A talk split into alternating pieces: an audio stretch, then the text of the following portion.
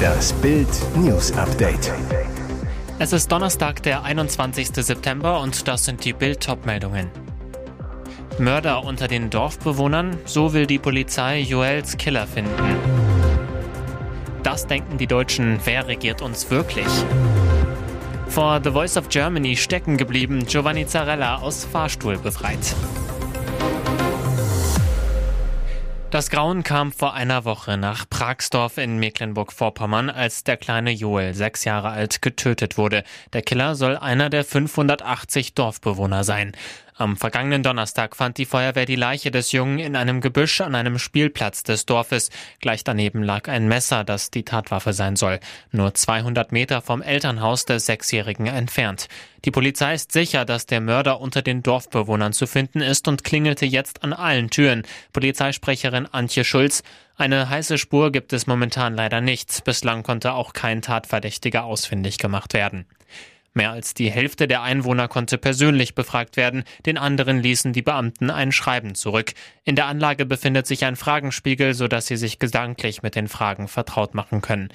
Währenddessen wird Joels Kleidung Zentimeter für Zentimeter auf Spuren untersucht, genau wie das Messer, das im Gestrüpp gefunden wurde. Die Auswertungen dauern an. Laut Polizeisprecherin gibt es biologische Prozesse, die Zeit in Anspruch nehmen und nicht beschleunigt werden können. Welche Partei regiert Deutschland wirklich? Dem Gefühl der Deutschen nach zu urteilen, hat eine von ihnen mehr zu sagen als die anderen. Bei der Bundestagswahl vor zwei Jahren wählte sie nur knapp jeder siebte Bundesbürger. 14,8 Prozent der Stimmen gingen damals an die Grünen. Ins 17-köpfige Kabinett zogen sie mit fünf Ministern ein. Doch in der glücklosen Ampelregierung unter SPD-Kanzler Olaf Scholz dominieren die Grünen seit Amtsantritt Ende 2021 das miese Image der gesamten Regierung, führen mit ihren Spitzen, Klimaminister Habeck und Außenministerin Baerbock, die anderen am Nasenring durch die Manege. So jedenfalls die Mehrheitsmeinung der Deutschen. Die jüngste Umfrage der INSA Meinungsforscher im Auftrag von Bild ergab, 39 Prozent der Befragten sind überzeugt, die Grünen sind ausschlaggebend für das derangierte Image der Ampelregierung. 21 Prozent nennen die FDP als Hauptschuldigen, nur 5 Prozent sehen die SPD als treibende Kraft. Kaum anders das Bild, das sich in der jüngsten Allensbach-Umfrage abzeichnet. Die Grünen werden von 40 Prozent der Befragten als mit Abstand dominierende Kraft in der Koalition wahrgenommen. An zweiter Stelle liegt die FDP mit 17 Prozent, gefolgt von der SPD mit 15. Die Molkerei Weinstefan ruft Frischmilch wegen möglicher Krankheitserreger zurück. Wie das Unternehmen am Donnerstag in Freising berichtete, ist das Produkt Weinstefan Frische Milch 1,5 Prozent Fett in der 1 Liter sowie Halbliter Packung betroffen. Bei den Literpackungen gehe es um die Produkte mit Mindesthaltbarkeitsdatum 6. und 8. Oktober, bei den 0,5 Liter Packungen um das Haltbarkeitsdatum 7. Oktober. Laut der Molkerei kann die Milch Infekte auslösen.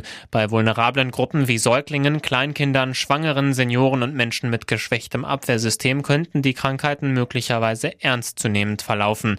Die Käufer sollten die Milchpackungen in die Geschäfte zurückbringen, wo diese auch ohne Kassenbon umgetauscht werden. Als Ursache für die Verunreinigung der Milch gibt Weinstefan ein technisches Problem an. Dieses sei mittlerweile behoben. Schreckmoment für Giovanni Zarella. Jetzt ist die neue Staffel von The Voice of Germany gestartet, aber beinahe ohne den Neujuror. Bild erfuhr, Zarella blieb unmittelbar vor den Dreharbeiten im Fahrstuhl eines Hotels stecken, musste befreit werden. Bekanntlich sind die ersten Folgen bereits aufgezeichnet. Der Zwischenfall ereignete sich nach Bildinformationen im Juni am ersten Drehtag. Wie aus Produktionsquellen zu hören ist, war der Erfolgssänger gerade in den Aufzug eines Hotels gestiegen, als dieser plötzlich stoppte und nicht mehr funktionierte.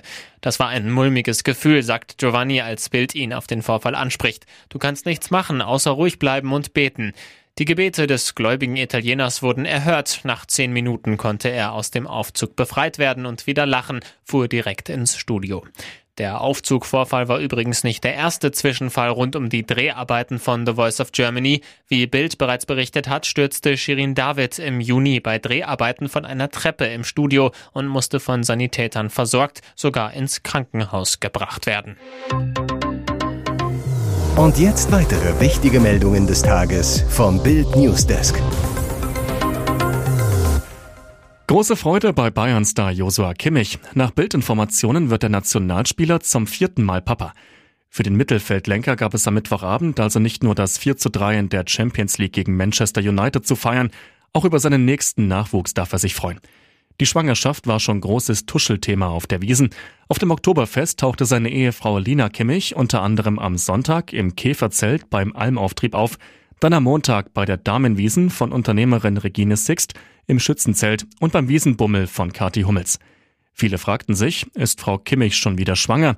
Bild erfuhr, ja, nach zwei Söhnen und einer Tochter bekommen die Kimmichs wieder ein Kind. Nach der Geburt des dritten Kinds im April 2022 nun wieder Babyfreuden.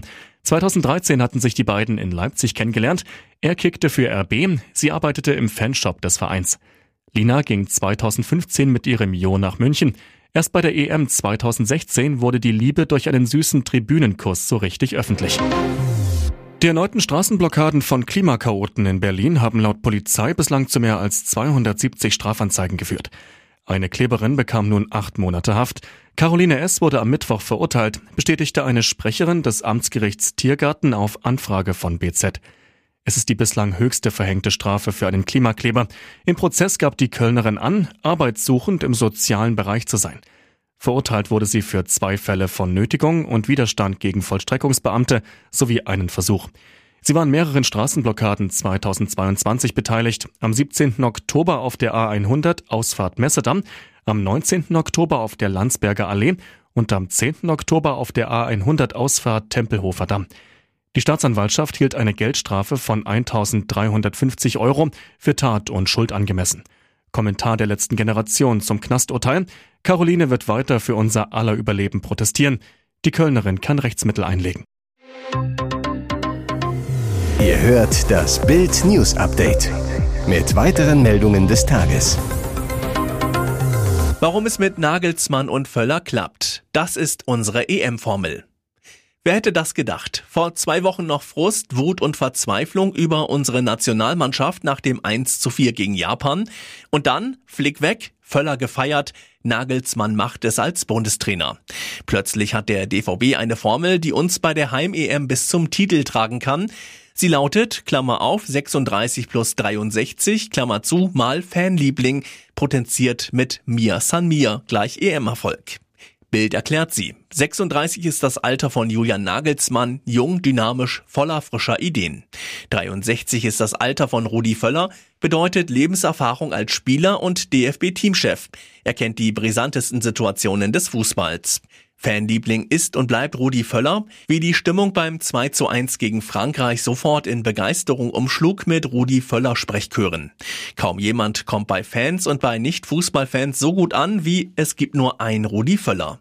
Mia San Mia ist das mythische Selbstbewusstsein beim FC Bayern. Julian Nagelsmann hat es in seiner Meistersaison inhaliert, auch wenn nicht alles geklappt hat und er im März gefeuert wurde. EM-Erfolg meint nicht zwingend Titel. Nach den letzten Turnierdebakeln wollen wir wenigstens eine Mannschaft sehen, die Spaß macht und uns eine Neuauflage des Sommermärchens schenkt. 2006 wurden wir auch nur Dritter. Für Elias Mbarek ist ein Albtraum wahr geworden. Im Haus des beliebten Kinostars wurde nachts eingebrochen und er stand den Tätern fast gegenüber. Das erzählt der Schauspieler im neuen Podcast Enter Sandman.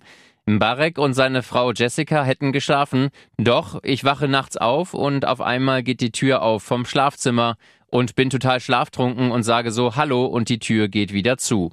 Der gebürtige Münchner sei sofort aufgesprungen. Ich habe mir irgendwas gepackt, bin vorsichtig runter. Tatsächlich völlig bescheuert habe ich mir in der Küche irgendein Messer geschnappt und habe währenddessen die Polizei gerufen, weil ich wusste, da ist jemand. Bis zu deren Eintreffen sei er durchs Haus gestreift. Dann sehe ich, dass eine Seitentür aufgebrochen gewesen ist. Später habe sich herausgestellt, dass nur etwas Geld gestohlen wurde. Kreditkarten und seinen Laptop ließ der Täter liegen. Der Schock sei zunächst groß gewesen. Das war ein richtig traumatisches Erlebnis. Schließlich hätten die Einbrecher versucht, ins Schlafzimmer zu kommen. Aber komischerweise vergisst man es dann wieder. Obwohl die Täter nur drei Tage später wiedergekommen seien, jedoch auch diesmal erfolglos. Mbarek und seine Jessica, die sich vor einem Jahr auf Ibiza das Ja-Wort gaben, wollen das Haus auf der Baleareninsel trotz des Einbruchs behalten.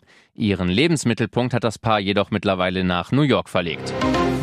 Polen will keine Waffen mehr an die Ukraine liefern, sondern sich auf die eigene Bewaffnung konzentrieren.